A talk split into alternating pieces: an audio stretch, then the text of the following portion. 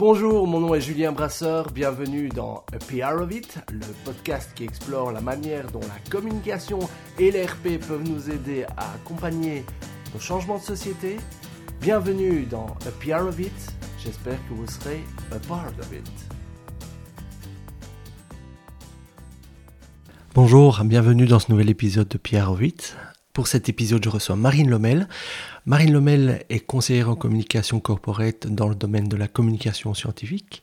Elle vient de sortir un livre qui s'appelle La science infuse, un bouquin que j'ai adoré parce que ça donne une foule de conseils pratiques sur la manière d'aborder la communication dans le secteur de la recherche et du pharma quand, quand comme moi, ben, on ne connaît pas grand-chose en communication scientifique ou comme Marine quand elle a débarqué dans ce secteur et qu'elle a dû imaginer des outils, des outils qu'elle a développés elle-même dans son livre pour lequel je la reçois aujourd'hui. Alors ça donne une conversation passionnante. Marine et moi, on a beaucoup parlé de confiance dans un domaine qui en manque parfois cruellement. On a parlé de transparence qui est un gage de confiance, mais dans un secteur fort réglementé comme la recherche scientifique, ce n'est pas toujours évident d'être transparent. On a parlé de Qu'est-ce que ça fait dans un domaine qui euh, mobilise beaucoup d'investissements? Qu'est-ce que ça fait d'avoir ces parties prenantes, les investisseurs, la presse qui scrute chaque pas de votre projet? Et dans ces projets, la communication peut être un élément important, mais ça peut être également un facteur, euh, un facteur de risque. On a parlé de la manière dont le coronavirus influence aujourd'hui son travail mais également de pourquoi aujourd'hui la question du vaccin contre le coronavirus apparaît plus souvent dans les pages finances euh, de nos journaux et pas spécialement dans les pages santé. Alors, je suis très content de cet épisode. Marine est quelqu'un de passionné, de passionnante et de très impliqué. Donc, je vous souhaite une excellente écoute. À très bientôt.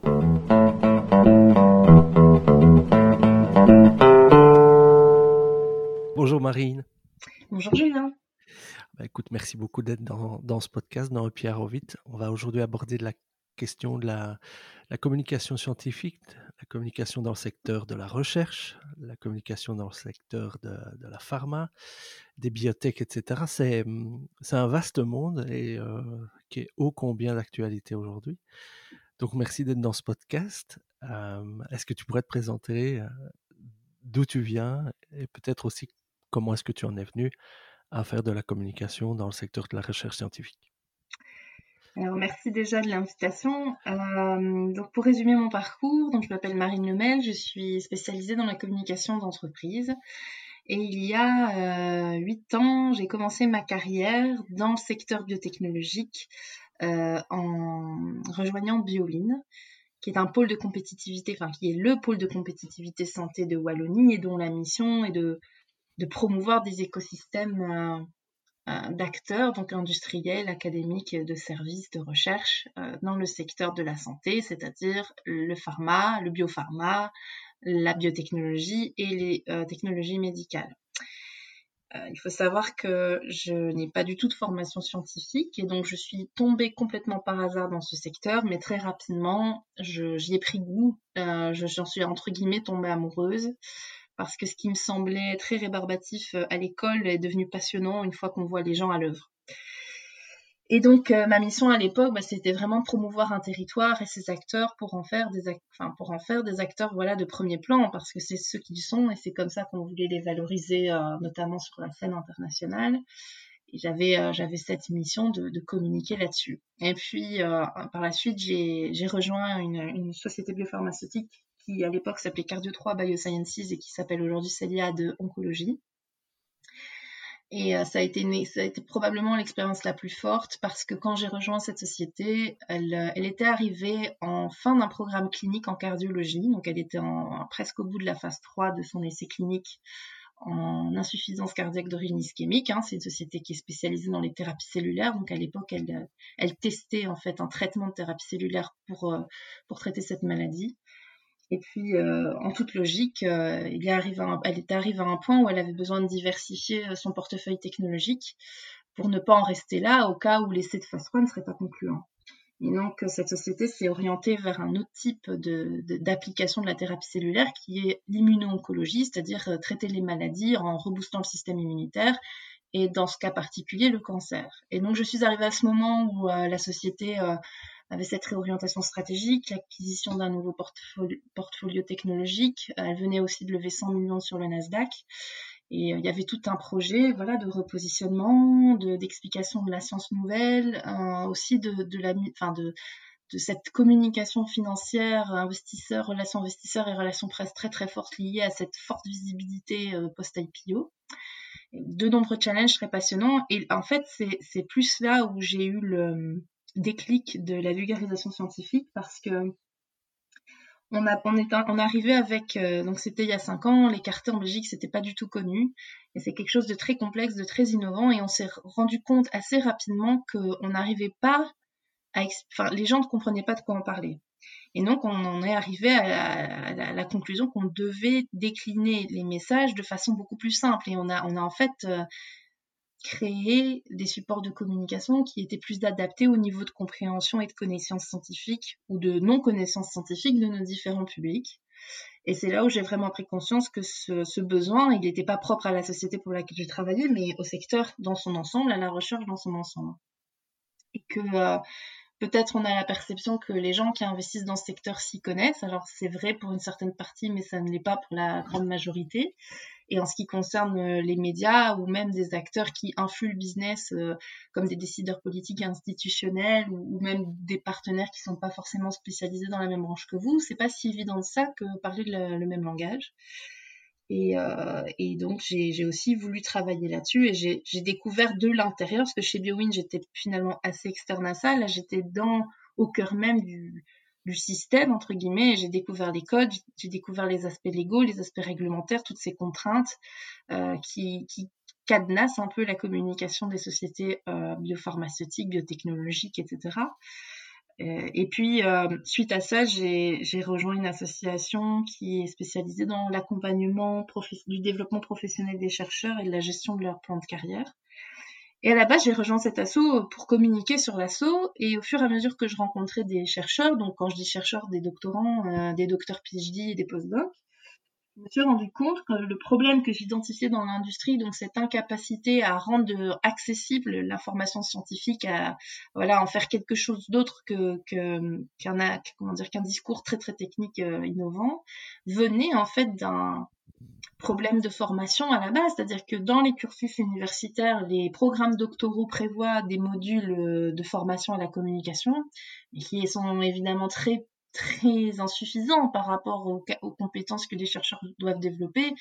Et, euh, j'ai compris le besoin, j'ai compris l'envie et j'ai compris l'incapacité à ce stade pour beaucoup de chercheurs de, communiquer pour créer du lien en fait. Il y avait deux aspects, il y avait se positionner sur le marché pour trouver un emploi une fois sorti de l'université et il y avait aussi créer du lien autour d'un projet qui pouvait leur tenir à cœur et qui pouvait avoir un impact positif sur la société. Et là, comme c'était des, chercheurs issus de branches et de disciplines différentes, il n'y avait pas que la santé, il y avait l'environnement, il y avait l'agriculture, il y avait l'informatique, il y avait plein, plein de choses. Et ça a été une autre prise de conscience aussi sur le fait que euh, n'est pas communicant qui veut et que ce que je pensais que je savais faire, d'autres savaient le faire, mais en fait pas. je t'interromps je t'interromps deux minutes, mais il y a un, élément fort important que tu abordes dans ton livre, euh, La séance infuse, qui est un guide un peu pratique pour euh, ceux qui, comme toi, euh, seraient un peu plongés dans le bain et voudraient un peu trouver ses repères dans, dans, ce monde un peu complexe de la communication sur la recherche scientifique, c'est que une des difficultés que tu évoques sous-jacente, c'est que la vulgarisation, rendre simple, c'est pas toujours bien vu ou apprécié par les, chercheurs eux-mêmes? Effectivement, la vulgarisation, c'est un mot qu'ils n'aiment pas, faut le savoir. Pour la plupart, c'est presque un gros mot.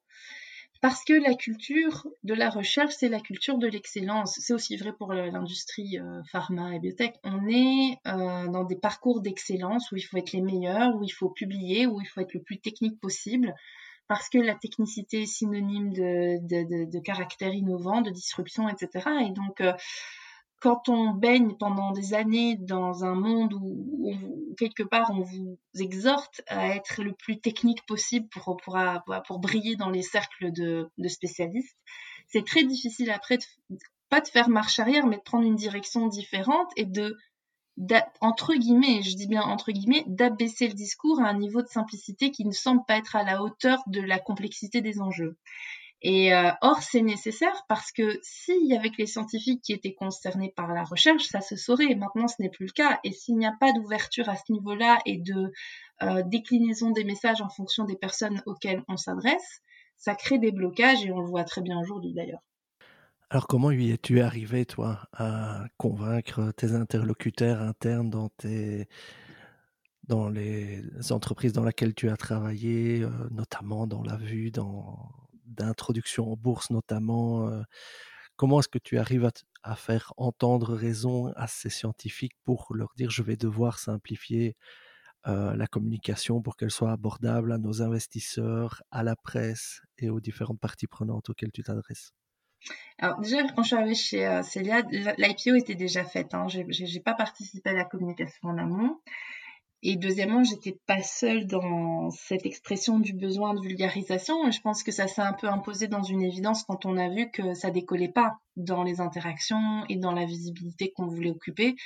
Et ça décollait pas et on se posait la question pourquoi et on a compris que c'est parce qu'il y avait un, écart énorme entre ce qu'on émettait comme message et ce que les gens étaient capables d'en retirer finalement. Et euh, devoir les convaincre, en fait, c'est plus en expliquant les enjeux et certaines personnes sont plus sensibles que d'autres et c'est l'intérêt collectif qui prime. Donc c'était vraiment pour, euh, pour aider euh, l'entreprise à, faire ce qu'elle avait à faire. Et donc, euh, franchement, j'étais face à des gens très réceptifs qui, qui, se, qui se sont pas enfermés dans non, moi j'ai pas envie de j'ai pas envie de me rabaisser entre guillemets à, simplifier des choses. En fait, j'étais le public parfait parce que n'ayant pas de formation scientifique, je venais vers eux très ouverte avec plein de questions parce que je voulais en savoir plus. Et plus j'en savais plus je comprenais, plus j'étais capable de reformuler avec mes propres mots, plus j'étais capable de vulgariser pour des publics externes qui, comme moi, n'avaient pas le background scientifique pour comprendre des choses trop compliquées. Donc ça s'est, je dirais presque que ça s'est fait naturellement à mon niveau et que par conséquent, j'ai réussi à faire le même boulot par derrière. Euh, après, euh, c'est un travail de longue haleine, ça se fait pas du jour au lendemain. Et, euh, et il faut affiner aussi le, les échanges avec ben, les journalistes ou les investisseurs parce que chacun a son propre degré de compréhension, son propre historique, ses propres, ses propres recherches sur le sujet. Certains sont plus avancés que d'autres et ça, il faut aussi en prendre compte. C'est un secteur où, la confiance est super importante, je pense. Notre métier ou ton métier, c'est de générer de la confiance au, sein de ces différents, au, parmi ces différentes parties prenantes. J'imagine que il y a une confiance en interne à générer pour essayer d'avoir la bonne information qui te revient pour pouvoir toi mieux la communiquer. Est-ce que tu peux un peu nous parler de, cette notion de confiance, peut-être en interne, en externe, et d'aborder la notion de la multiplicité des parties prenantes de stakeholders auxquels vous êtes confrontés? Alors la notion de confiance dans l'industrie pharmaceutique, elle est très fragile. Parce que si je prends l'externe en premier, c'est connu. Je veux dire, c'est une industrie qui n'a pas spécialement bonne réputation, mais pour des raisons diverses. Et donc, euh, je dirais que là, elle est dans la recherche perpétuelle, ou en tout cas dans l'obligation perpétuelle de, créer un lien de confiance par rapport aux enjeux qu'elle aborde, c'est-à-dire la vie des patients. Euh, Est-ce que c'est le métier du communicant de créer de la confiance? En tout cas, d'y contribuer très certainement, mais bien sûr, la tâche ne nous incombe pas euh, uniquement. C'est l'effet d'une dynamique globale euh, qui, est aussi, c'est-à-dire la communication, c'est un révélateur quelque part. Et donc, c'est révélateur de comportements, d'ambitions, euh, euh, de choses qui se mettent en place, et pas seulement des discours. Je pense que la confiance à l'externe, c'est, c'est, elle est perçue dans est-ce qu'ils font ce qu'ils disent qu'ils vont faire et est-ce que finalement ils sont alignés et authentiques par rapport aux choses qu'ils annoncent, c'est-à-dire ils ne font pas de fausses promesses, euh, ils ne s'avancent pas trop vite sur les résultats, euh, ils prennent pas dix ans de retard sur un projet en essayant de voilà de, cacher des choses et de voilà ça c'est la notion de confiance à l'extérieur que ce soit des journalistes, que ce soit des investisseurs ou des patients, on est vraiment sur qu'est-ce qu'on nous dit, qu'est-ce qu'on veut bien nous dire. À ce niveau-là, je pense qu'en fait, le travail du communicant pour contribuer à créer de la confiance, c'est de d'essayer d'être transparent sur un maximum de choses qui ne soient pas confidentielles et qui qui euh, qui ont comment dire qui sont liées aux contraintes de cette industrie et d'éduquer entre guillemets les, les, publics externes au poids qui pèse sur l'industrie en termes d'obligations, c'est-à-dire qu'il y a plein de choses que l'industrie ne peut pas révéler avant que que ce soit soutenu par des faits, avant que ce soit validé, pour plein de raisons. Et donc, parfois, ça peut donner l'impression que l'industrie cache des choses, alors que c'est pas le cas, c'est juste qu'elle n'est pas autorisée à communiquer sur des sujets tant qu'elle n'a pas la certitude que, que ce qu'elle va dire est, est, exact. Donc ça, c'est une chose très importante. Euh, en interne, la confiance, et là j'ai envie de dire c'est pas spécifique à l'industrie pharmaceutique, je pense que euh, la communication interne pour euh, fédérer les gens euh, et, et, construire des relations basées sur la confiance, elle est valable dans n'importe quelle entreprise, de n'importe quel secteur. Je pense qu'il faut réussir à animer une raison d'être commune et d'être le plus transparent possible et de montrer le plus d'authenticité dans les choses que l'on fait et de bien montrer aussi qu'on prend en compte qu'on n'est pas dans quelque chose d'univoque, qu'on est dans un dialogue. Euh, et quand on est dans un dialogue ouvert et quand on prend ce qu'il y a à prendre et quand on donne ce qu'il y a à donner, qu'on respecte un certain équilibre, la confiance s'installe. Euh, si on commence à, à, agir à plusieurs niveaux, à manquer de cohérence, à s'éloigner d'un mode d'exemplarité, ben forcément on perd de la confiance. Et donc ça, franchement, je pense que c'est pas du tout spécifique à l'industrie pharma, c'est valable pour, euh, pour n'importe quel secteur, pour n'importe quel type d'entreprise ou d'organisation. Ce qui est peut-être plus spécifique au secteur de la pharma, c'est à lire euh, ton bouquin ou tes interventions, c'est que j'ai l'impression qu'en permanence, tu as, quand tu es, quand on, quand le marché, quand les investisseurs savent que tu es embarqué dans un, trajet de recherche sur une euh, pathologie précise, c'est comme si tu avais en permanence un, un spotlight, une poursuite braquée sur toi en permanence et que entre guillemets, on t'attend au tournant de ce que tu as cité plusieurs fois le terme euh, transparence dans ta, dans ta réponse précédente.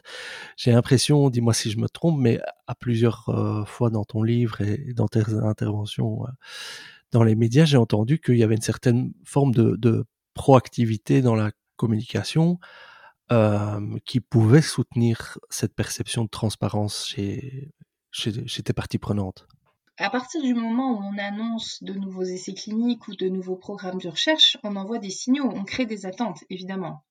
Euh, là, là, où peut se faire, là où c'est important, c'est que pour préserver cette confiance, c'est d'être à la hauteur des promesses qu'on fait. Il faut faire très attention, en l'occurrence, aux, aux signaux qu'on envoie et aux promesses qu'on fait, euh, que ce soit aux investisseurs ou à qui que ce soit. Euh, et il faut aussi, euh, en fait, la transparence passe par aussi la, contextualisation et l'explication. Il faut expliquer aux gens qu'on peut avoir un plan, mais que le plan peut évoluer en cours de route.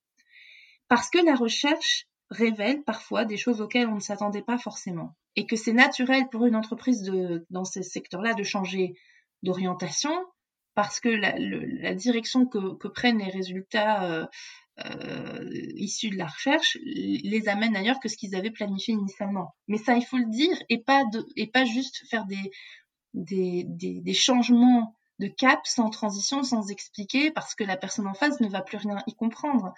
Euh, et donc ça, ça peut faire l'objet d'une proactivité dans le sens où on peut pas être proactif sur des résultats, c'est-à-dire qu'on peut pas les annoncer avant de les avoir eus.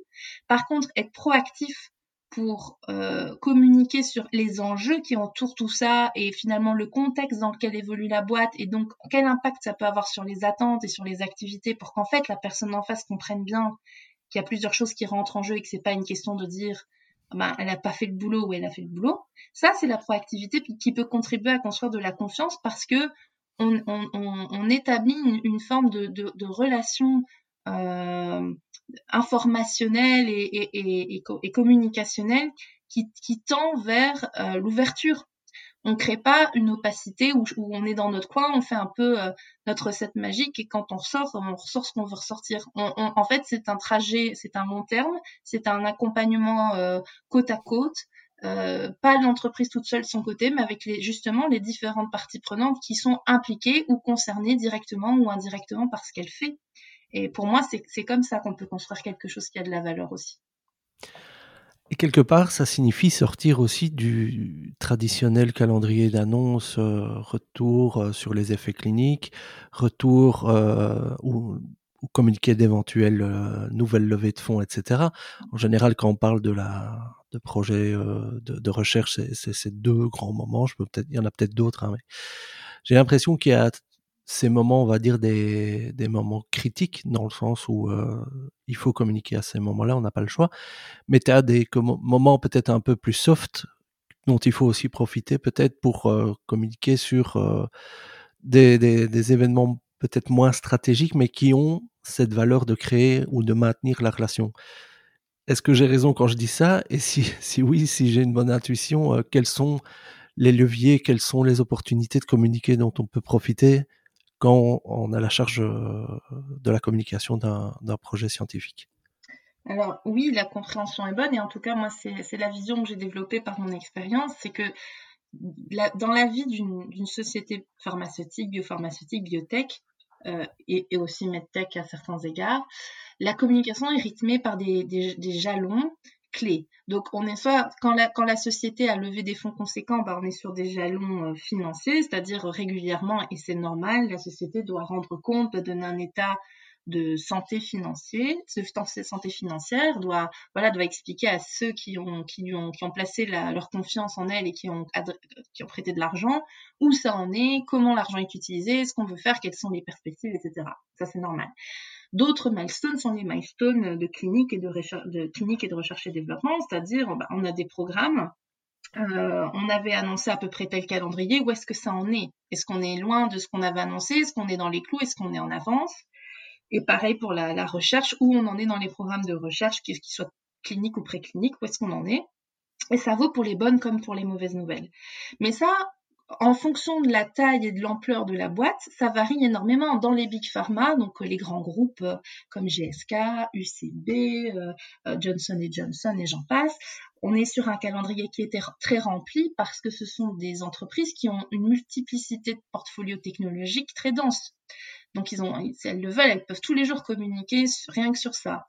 C'est moins vrai pour de plus petites entreprises qui généralement se concentrent sur des portefeuilles moins large et sur des essais moins nombreux et donc euh, dont le calendrier de communication en fait a, des, moments comme ça, des, vraiment des moments où on est dans, des, dans des élans de communication, puis entre deux il se passe plus rien, on est un peu dans le creux de la vague. Pourtant, elles ont l'opportunité de remplir ce creux et de rester visibles et de continuer à construire la relation et le dialogue en, en regardant ailleurs, c'est-à-dire se détacher un peu de ce qu'elles sont obligées de dire et ce qu'elles peuvent dire finalement et libérer un peu leur créativité en, en exploitant du contenu qu'elles ont déjà, qu'elles doivent pas constituer, qu'elles ont déjà, qu'elles doivent simplifier très certainement, mais qui est déjà chez elles, qui est public et qui n'est pas confidentiel. Et ça, c'est possible. Je pense notamment aux publications scientifiques. Alors, les publications scientifiques sont écrites par les, les chercheurs, les responsables de recherche et développement, etc., et ont pour objectif euh, de faire avancer la, recherche scientifique et d'être publiés dans de grands journaux euh, scientifiques spécialisés que seuls les, scientifiques lisent. Mais ces, articles-là font état des lieux de l'avancée de la recherche dans un domaine bien précis, et je trouve que ça peut être très intéressant pour des gens qui s'intéressent à l'entreprise de se dire, ah ok, donc l'entreprise s'est lancée là-dedans parce qu'il y a tout ça qui a été fait avant, ça, ça a marché, ça n'a pas marché, et ça vient sous-tendre quelque part le choix de l'entreprise dans sa vision, dans sa stratégie de dire, bah, nous, on tente cette approche-là, Peut-être que ça va marcher, peut-être que ça ne va pas marcher, mais on est confiant et on, se base sur ça parce que ça nous paraît être une bonne option, mais ça sort pas de nulle part, c'est contextualisé et ça fait le lien avec cette communauté scientifique qui développe plein de choses qui ne sont pas du tout connues du grand public parce qu'on maintient un niveau de complexité volontairement hein, pour euh, voilà pour rester entre pairs et discuter de sujets très complexes entre pairs. Ça c'est une première chose. Je pense aussi que toute entreprise à sa tête quelqu'un qui doit diriger les choses et des équipes qui font des choses. Le côté humain, le côté visionnaire quand c'est le cas, le côté stratégie, le côté euh, positionnement marché. Il est aussi intéressant. C'est pas seulement de dire euh, aujourd'hui on vous, on vous dit euh, comment est notre santé financière et où est-ce qu'on où on se projette, j'en sais rien, dans un an. Je pense qu'on a le droit de donner son avis sur plusieurs thématiques qui sont relatives au marché qu'on sur lequel on est et à la place qu'on occupe. Euh, l'accès aux soins, les, les, questions de remboursement, la politique de santé dans le pays dans lequel on est, ou alors dans les différents pays où on a des activités. Tout ça pour, c'est vraiment éduquer et sensibiliser sur tout ce qui touche à cette entreprise. Parce qu'on est quand même sur des problématiques qui sont à l'origine des scandales de cette industrie, c'est-à-dire le prix des traitements, l'accès aux soins, le lobby, etc. Alors l'idée c'est pas de défausser les responsables et voilà, c'est pas du tout l'idée. Mais je pense qu'on doit, il est temps de valoriser euh, tout ce qui va bien dans cette industrie, tout ce qui est fait dans le positif, tout, tout le dévouement, tout le travail, qu'il faut aussi expliquer les rouages, la chaîne de valeur et qu'on ne fait pas ce qu'on veut. Parce qu'on entend souvent quand même que finalement on nous dit ce qu'on veut bien nous dire et qu'ils n'en font qu'à leur tête. C'est pas si simple que ça. C'est pas aussi manichéen. Et, euh, et je pense qu'il faut valoriser le travail des chercheurs, euh, des départements cliniques, des gens qui produisent les médicaments, des gens qui vérifient la qualité des médicaments, des gens qui discutent avec les autorités réglementaires pour s'assurer que voilà euh, le produit qu'on met sur le marché c'est un produit qui, qui ne fera pas de mal aux, patients et on a on, a la légitimité, on a la crédibilité et c'est innovant et voilà et tout ça c'est valorisant. Les gens aussi qui protègent les inventions et, ça contribue à une dynamique de recherche, ça contribue à une dynamique économique, ça contribue à une dynamique sociétale. Il y a plein de dimensions comme ça qui, pour moi, à ce jour, sont toujours sous-exploitées, même si certains, grands, si certains grands groupes ont des programmes de RSE, donc de responsabilité sociétale et environnementale, elles abordent certains aspects, mais je pense qu'il y en a encore à un niveau euh, très faible de sensibilisation et d'éducation du grand public à tout ça. Et je ne dis pas que ça va tout changer du jour au lendemain, mais j'ai la conviction profonde qu'au moins ça permet à l'entreprise de maintenir la conversation, euh, de, d'accroître la transparence et, et c'est, un geste de bonne volonté qui devrait montrer aux gens en face qu'il y a une, vraie volonté d'instaurer un lien de confiance et que là, le, ce secteur n'est pas un secteur diabolique et qu'il se passe de très bonnes choses aussi. Moi, moi, c'est vraiment un truc que j'ai vécu, c'est que je, je trouve qu'on ne valorise pas assez le positif. Euh, ou, alors c'est valorisé d'une façon qui n'est pas comprise par, euh, par le grand public et par le marché parce que trop technique je vais faire un petit peu l'avocat du diable ici. Est-ce que d'une part, tu es entendu en interne lorsque tu veux dire, voilà, il faut qu'on communique un peu sur autre chose que ces, ces moments hard, les chiffres, où est-ce qu'on en est au niveau des essais cliniques, etc. Est-ce que tu te sens entendu lorsque tu veux communiquer un petit peu sur ces, les thématiques un petit peu plus soft, les trajectoires personnelles de certains chercheurs, comme tu le disais, des publications spécifiques de certains chercheurs, etc. Est-ce que tu es entendu en interne lorsque tu veux communiquer sur ces autres sujets? Ça, c'est un. Et deux, est-ce que lorsque tu veux communiquer sur ces deux sujets, est-ce que tu as une oreille attentive auprès des parties prenantes auxquelles tu t'adresses, la presse, les investisseurs, les associations de patients, etc. Est-ce que est-ce que tu es bien accueilli ou est-ce que c'est oui mais non non ce qu'on veut savoir c'est si le médicament soigne hein, c'est tout euh, en fait, juste pour compléter un point que je n'ai pas euh, abordé dans, ma réponse précédente, c'est que l'intérêt de, développer, de différencier ces types de contenus, c'est juste aussi de répondre à des besoins. Hein, c'est, pas juste pour remplir un calendrier de communication, c'est vraiment pour euh, répondre à des besoins des gens qui sont en face parce que les gens veulent en savoir plus. Ça, c'est sûr. Je l'ai vécu, euh, que ce soit des journalistes, parce qu'ils posent des questions diverses, ils cherchent à comprendre pour être sûrs de, de, qu'ils racontent pas n'importe quoi de leur côté. Les investisseurs, ils veulent comprendre les mécanismes, ils veulent savoir. Évidemment qu'il y a une attente sur le résultat final, ça c'est toujours, mais euh, il y a une, une, prise de conscience quand même que euh, c'est pas un processus aussi simple et qu'il y a des choses qui se passent entre deux. Donc ils, ils ont besoin d'informations pour comprendre et pour euh, je vais pas dire garder un certain contrôle, mais en tout cas euh, savoir de quoi il en retourne concrètement. Euh, maintenant, en interne, j'ai plein de conversations avec des gens qui évidemment m'écoutent et sont pas contre l'idée, mais je pense qu'on a, il y a encore une barrière culturelle, une méfiance de l'industrie de trop s'exposer pour parce qu'elle a, trop peur de, de, de, tendre un bâton qui finira par se retourner contre elle si elle n'atteint pas les résultats qu'elle vise. Et donc, euh, il y, a, une volonté de communiquer, y a une, ils se rendent compte qu'il y a une difficulté à, voilà, à exprimer des choses très très complexes, donc ils ont envie de surmonter cette barrière d'incompréhension, euh, cette barrière du jargon, ça, ça, oui, je le sens très fort. Maintenant, est-ce qu'ils sont prêts à, à, aller plus loin dans cette diversification du contenu? Je pense que s'il n'y a pas une compréhension de l'intérêt, qui parfois n'est pas un intérêt direct pour l'entreprise, mais bien pour les parties prenantes, et donc qui indirectement à moyen terme, long terme, crée un intérêt pour l'entreprise, parce qu'on le sait, la communication, c'est un travail de longue haleine. Tant qu'il n'y a pas cette prise de conscience très concrète, euh, l'écoute est là, euh, la bonne volonté est là, mais le passage à l'acte euh, n'est pas toujours au rendez-vous. et donc, je pense que la situation actuelle est peut-être en train de renverser un peu la vapeur, parce que la surexposition dont l'industrie de la santé, les chercheurs, les médecins sont actuellement l'objet, les pousse euh, à exploiter des informations et, expliquer du contexte et des modes de fonctionnement qu'elles n'étaient pas amenées à expliquer avant. Et c'est ça qui fait toute la différence. Pourquoi? Parce que à l'autre bout du fil, quelqu'un les écoute avec beaucoup d'intérêt parce que ce quelqu'un est concerné au premier chef. Et, là, je pense qu'il y a là-dessus, franchement, j'ai le sentiment, en tout cas, je peux pas le dire avec certitude, mais j'ai vraiment le sentiment qu'il y a une prise de conscience à ce niveau-là. Maintenant, ma grande interrogation, c'est est-ce que c'est quelque chose qui va se pérenniser dans le temps? Est-ce que ce secteur va saisir une opportunité de construire quelque chose de différent, d'aller plus loin? De prendre conscience de la richesse euh, de son contenu plutôt que se, se, cadenasser et se limiter aux obligations réglementaires et technologiques et techniques, euh, parce que euh, la population post-Covid enfin post-Covid dans son ensemble ne sera plus la même et n'aura plus le même rapport et il y aura ce précédent. Donc comment gérer par la suite la communication vis à -vis de ce précédent où certaines situations actuelles sont générés, créés par un manque de connaissances, un manque de confiance, un manque de communication. je suis très curieux aussi. Je pense que ça passera notamment par redéfinir euh, des objectifs qui auront d'autres euh, outils de mesure que euh, le cours de l'action. Ça m'amène à une question que je me suis, ou plutôt une interpellation que j'ai eue en lisant ton livre. Le boulot du communicant, je te cite, c'est de maximiser l'impact socio-économique d'une annonce. Cette, euh, cette formulation, elle, est, dit plein de choses.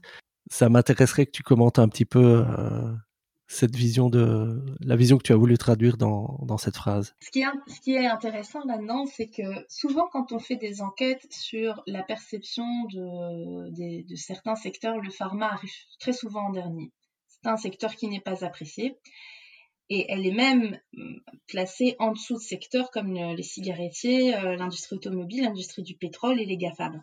Ce qui est quand même effarant, parce que je veux dire, ils sont pas non plus, euh, enfin je veux dire, il y a des questions à se poser aussi sur ces industries-là. Et alors ça amène à la question pourquoi? Et en fait, ce qui passe mal avec cette industrie, c'est que c'est une industrie qui, dont la mission est d'améliorer la qualité de vie des patients ou de sauver la vie des patients ou d'aider les, les, praticiens à améliorer la médecine qui, qui, existe actuellement par des traitements ou par des technologies de plus en plus innovantes qui vont vraiment les aider à, à vers une médecine de plus en plus personnalisée et j'en passe. Et le problème maintenant, c'est la question de la valeur. Une valeur de vie associée à une valeur économique. C'est un problème de fond ça s'applique à la question de l'accès aux soins, ça s'applique à la question du prix des médicaments, ça s'applique euh, à la façon dont on va traiter un patient et pas l'autre en fonction du pays, en fonction de l'hôpital, en fonction de ce que vous voulez. Euh, c'est très large, c'est très compliqué, ça ne dépend pas que de l'industrie. Mais c'est fou parce que oui, sa mission, c'est de produire des médicaments ou des traitements. Oui, c'est d'aider les patients, donc c'est d'être une thématique de vie, clairement, et de bien-être. Mais on est quand même sur un, contexte business. Alors, toute entreprise, une, une entreprise n'a pas vocation à faire du bénévolat. Et quand je dis le rôle d'un communicant, ben, quand il y a une annonce qui sort, maximiser l'impact socio-économique, ça recouvre plein de choses. Évidemment, en, en partie, c'est envoyer des signaux, on l'espère positifs au marché, pour que l'entreprise continue à se développer, pour continuer à investir dans son innovation et puis bah, euh, rétribuer les personnes qui ont pris le risque d'investir dans, dans, sa techno, dans ses programmes de recherche, etc., qui, coûtent très très cher. 15 ans de recherche et développement, c'est la moyenne pour un médicament, ça représente des millions d'investissements. Et, quelque part, c'est logique qu'à la sortie, la balance entre combien le traitement va coûter sur le marché par rapport à ce qu'il a coûté en développement, c'est une grosse réflexion. Et c'est une réflexion dans laquelle l'entreprise n'est pas seule à réfléchir. Il y a d'autres acteurs impliqués, les gouvernements, les organismes de, remboursement, de prise en charge, euh, dans une certaine mesure les hôpitaux, mais encore différemment. Euh, c'est, en fait, c'est, le résultat d'une dynamique euh, systémique, en fait.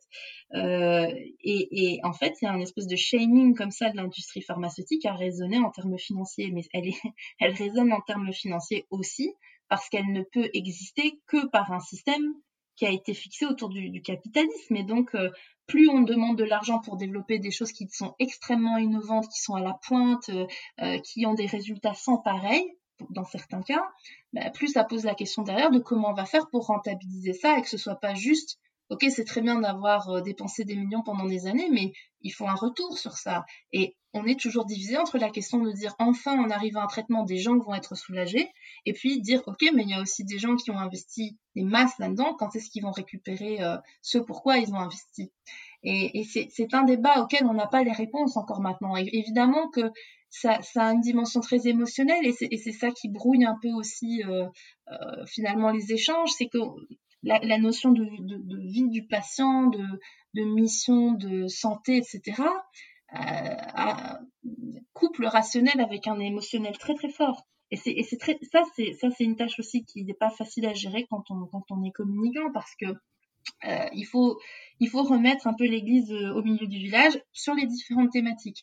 Et c'est pas parce qu'on parle d'entreprise, de développement commercial, de marché que c'est antinomique avec le fait d'aider des patients. C'est juste qu'il y a eu tellement de scandales qui viennent teinter négativement euh, l'industrie qu'on se focalise essentiellement sur ça. Mais ça occulte en fait tout le travail qui a été fait par des milliers de personnes pendant 15 à 20 ans pour mettre un produit sur le marché. Euh, et donc, je, je, pense sincèrement que les gens s'offusquent moins si Total ou bon, je cite Total, mais en tout cas, si des, entreprises de l'industrie pétrolière ou automobile se font, s'ils sont des millions, des milliards, en fait, les gens, euh, ils, sont, ils ont l'air moins choqués dans l'ensemble que si l'industrie pharmaceutique fait d'énormes bénéfices parce qu'ils vendent des médicaments, quoi. Pour souligner hein, ce dont on parlait à l'instant, l'article qui remportera la course au vaccin dans Trends de cette semaine, ben, il n'est pas dans la rubrique euh, scientifique, et il est dans la rubrique financière du magazine. Je crois que ça en dit long, c'est une, euh, une course contre la montre qui est engagée depuis, depuis plusieurs mois. Tu disais qu'il faut 15 ans en moyenne pour développer un, traitement. Ici, euh, on parle de décembre dans certains cas pour un premier vaccin. Il y a plusieurs grands, grands labos qui sont déjà en phase 3. Qu'est-ce que le coronavirus impacte selon toi dans, dans, ton métier ou dans l'industrie sur laquelle tu travailles? La notion d'urgence. Euh, clairement, la notion d'urgence parce qu'on est dans un momentum et donc euh, mais je comprends un peu l'idée de dire pourquoi ça se retrouve dans les pages euh, finances plutôt que dans les pages santé ou sciences. Mais encore une fois, euh, et, pour moi, c'est ce qui brouille un peu les messages qui peuvent être diffusés en ce moment euh, sur le sujet par, par les scientifiques ou autres, c'est que on est à un carrefour d'enjeux, d'enjeux sanitaires et d'enjeux économiques. Et aussi peut-être de, de, marquer un précédent dans une performance d'une industrie qui a maintenant les moyens de réagir très très vite. Ça, c'est ce qu'on voit. Maintenant, euh, il y a la notion d'urgence où on leur demande, on les exhorte à trouver rapidement une solution. Donc euh, là, on est sur une, solution plus préventive, en l'occurrence, puisqu'il s'agit d'un vaccin, pas d'un traitement.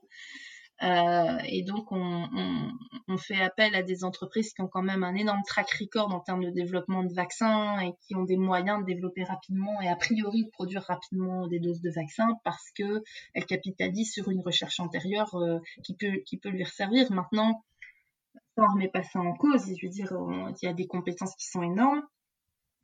Maintenant, c'est mis en parallèle avec une course euh, parce que, ben, évidemment, tout ça n'est pas fait gratuitement. Et quelque part, est-ce qu'on peut vraiment attendre de ces entreprises qu'elles le fassent gratuitement?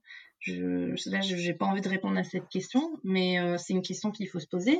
Euh, évidemment qu'il y a des enjeux financiers énormes derrière, parce que euh, le, marché du Covid-19 en tant que tel, ce sont des millions de personnes à travers le monde. Mais c'est pas aussi simple que ça. Je veux dire, c'est pas demain, le vaccin sort, tout le monde va pas tout recevoir en même temps. Euh, et il y, a, plusieurs euh, choses à prendre en compte. Euh, c'est la distribution du vaccin dans le monde, à quelle population en priorité, combien ça va coûter pour les voilà pour les systèmes de santé, aux patients directement, etc. Quelle, va être la prise en charge. et l'enjeu est énorme. Donc il y a un enjeu voilà, de marché et puis il y a une urgence sanitaire.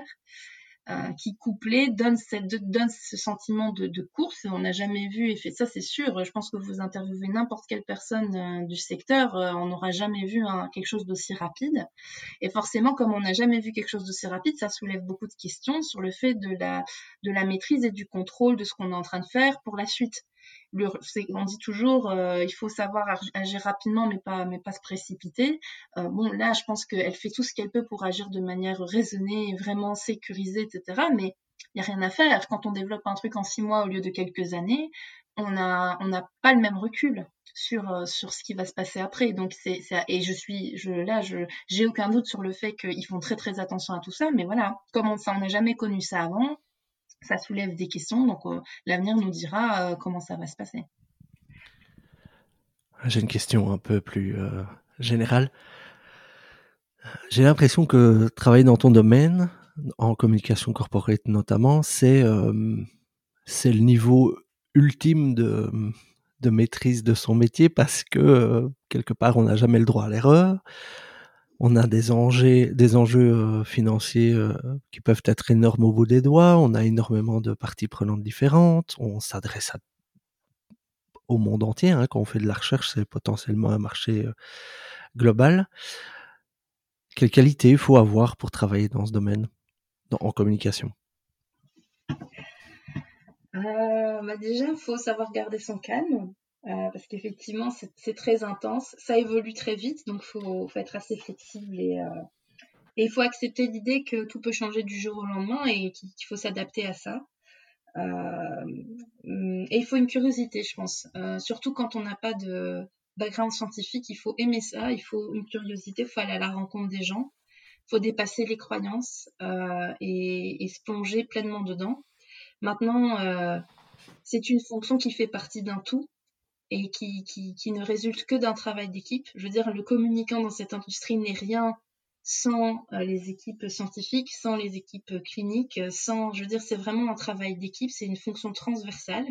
C'est une fonction stratégique. Moi, j'ai tendance à dire, parce que j'entends souvent que la communication, c'est une fonction de support. Alors, bah, évidemment, parce que quand on développe un business, on ne pense pas à la communication en premier lieu, on pense à la techno qu'on développe. Par contre, elle, occupe vite une place stratégique dans ce que va devenir la société, ce que la façon dont, elle va évoluer.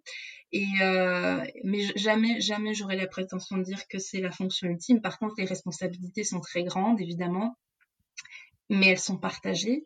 Et donc, euh, bah, le droit à l'erreur, il existe tant que c'est vite corrigé. Maintenant, il faut voir aussi les. Euh, je suis pas en train de dire que on, peut commettre des erreurs tout le temps. Attention, hein, mais euh, il y, a, certains endroits où l'erreur est permise et, tant qu'on rattrape rapidement le tir. ça peut aller. Maintenant, c'est sûr que sur les aspects relations investisseurs, communication financière, tout ce que vous voulez, il faut faire très très attention parce que c'est très réglementé, parce qu'il y a un cadre légal et que là, euh, effectivement, euh, il, faut, il faut vraiment faire très très attention à la façon dont on dit les choses et à ce qu'on dit. Euh, mais c'est... Oui, pardon. Bah, tu me tendais une perche pour dire que avoir ton livre sous la main euh, pourrait être utile pour euh, pour penser à ce à quoi on ne penserait pas euh, d'emblée quand on rejoint ce, ce secteur-là. si tu permets, ben voilà, je te, voudrais te féliciter parce que j'ai, bon, pour être honnête, je ne suis pas encore au, bout, mais je trouve que ce genre d'outil est, est, très précieux en en, en, en conseils pratiques sur comment aborder certaines certaines problématiques, certaines tactiques euh, je pense que euh, ça peut être très utile pour les gens qui arrivent dans ton secteur, mais je me trompe ou c'est précisément pour avoir l'outil que tu n'as pas eu, toi, que tu as écrit ce livre? Exactement. Donc en fait, euh, au début, au début de tout ça, je me suis sentie assez seule. Je me suis sentie bête, je me suis sentie seule.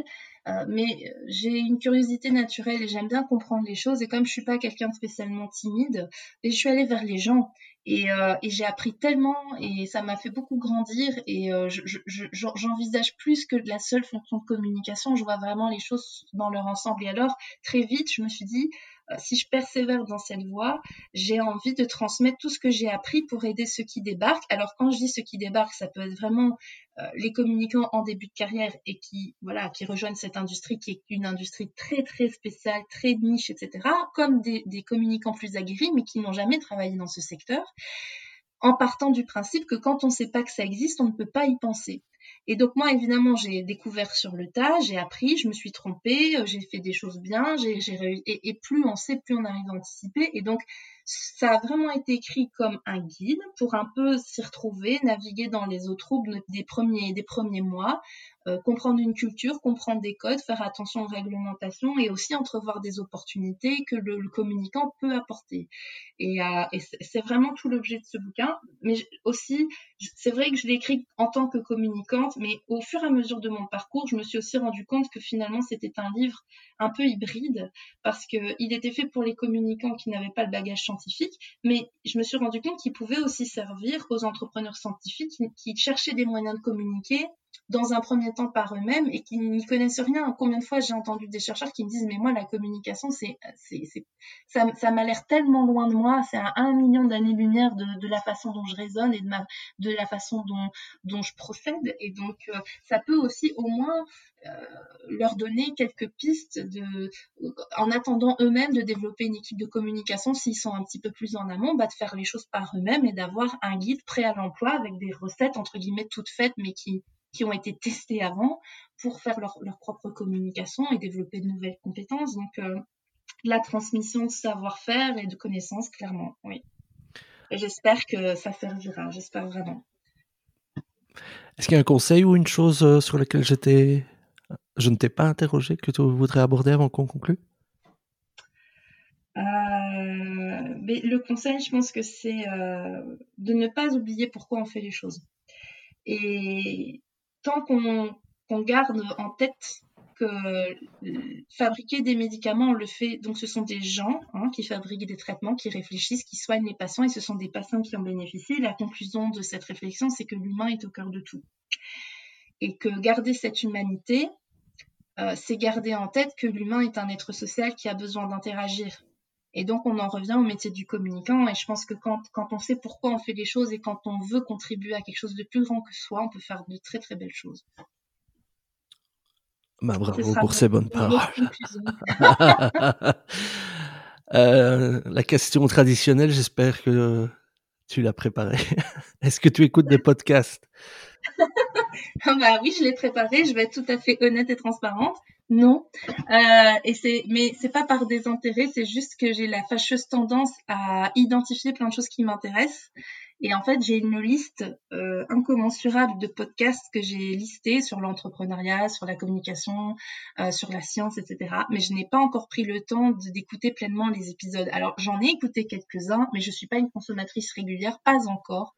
Euh, mais ça va venir parce que c'est un média qui devient de plus en plus incontournable. Aux États-Unis, c'est déjà bien installé, mais en Belgique, c'est vraiment en train de monter, en France aussi. Mmh. Et donc, euh, et donc, bah, c'est intéressant euh, ces formats euh, où finalement ces, ces formats conversationnels qui d'un côté ont l'air intimistes et sont tout à fait accessibles. Je trouve que c'est c'est un c'est un complément euh, médiatique intéressant quoi. Donc je c'est sûr qu'à un moment je vais plonger dedans mais donnez-moi encore un peu de temps et je, répondrai oui la prochaine fois.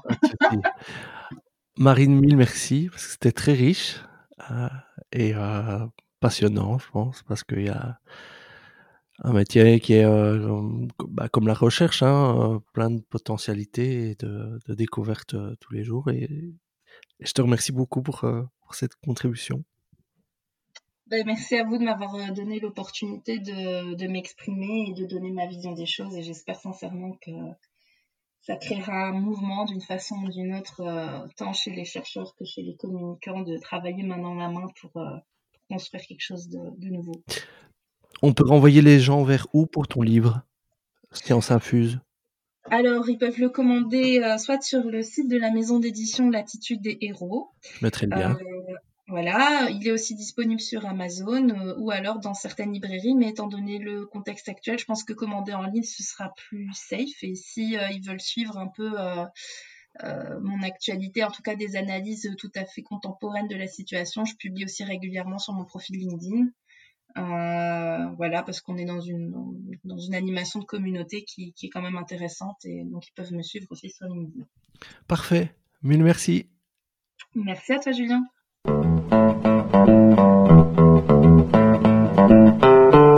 Merci d'écouter Happy Laissez-moi vos commentaires via facebook.com slash podcast ou via Twitter arrobase underscore podcast.